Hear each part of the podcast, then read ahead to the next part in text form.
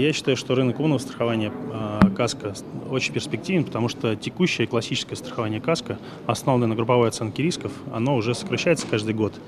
И если будет развито новый, э, если рынок будет развиваться, то это будет возможно только благодаря тому, что страховые компании станут оценивать э, риск человека, станут предлагать тариф соразмерно риску человека. И этот тариф должен быть раза в два, в три ниже, чем сейчас.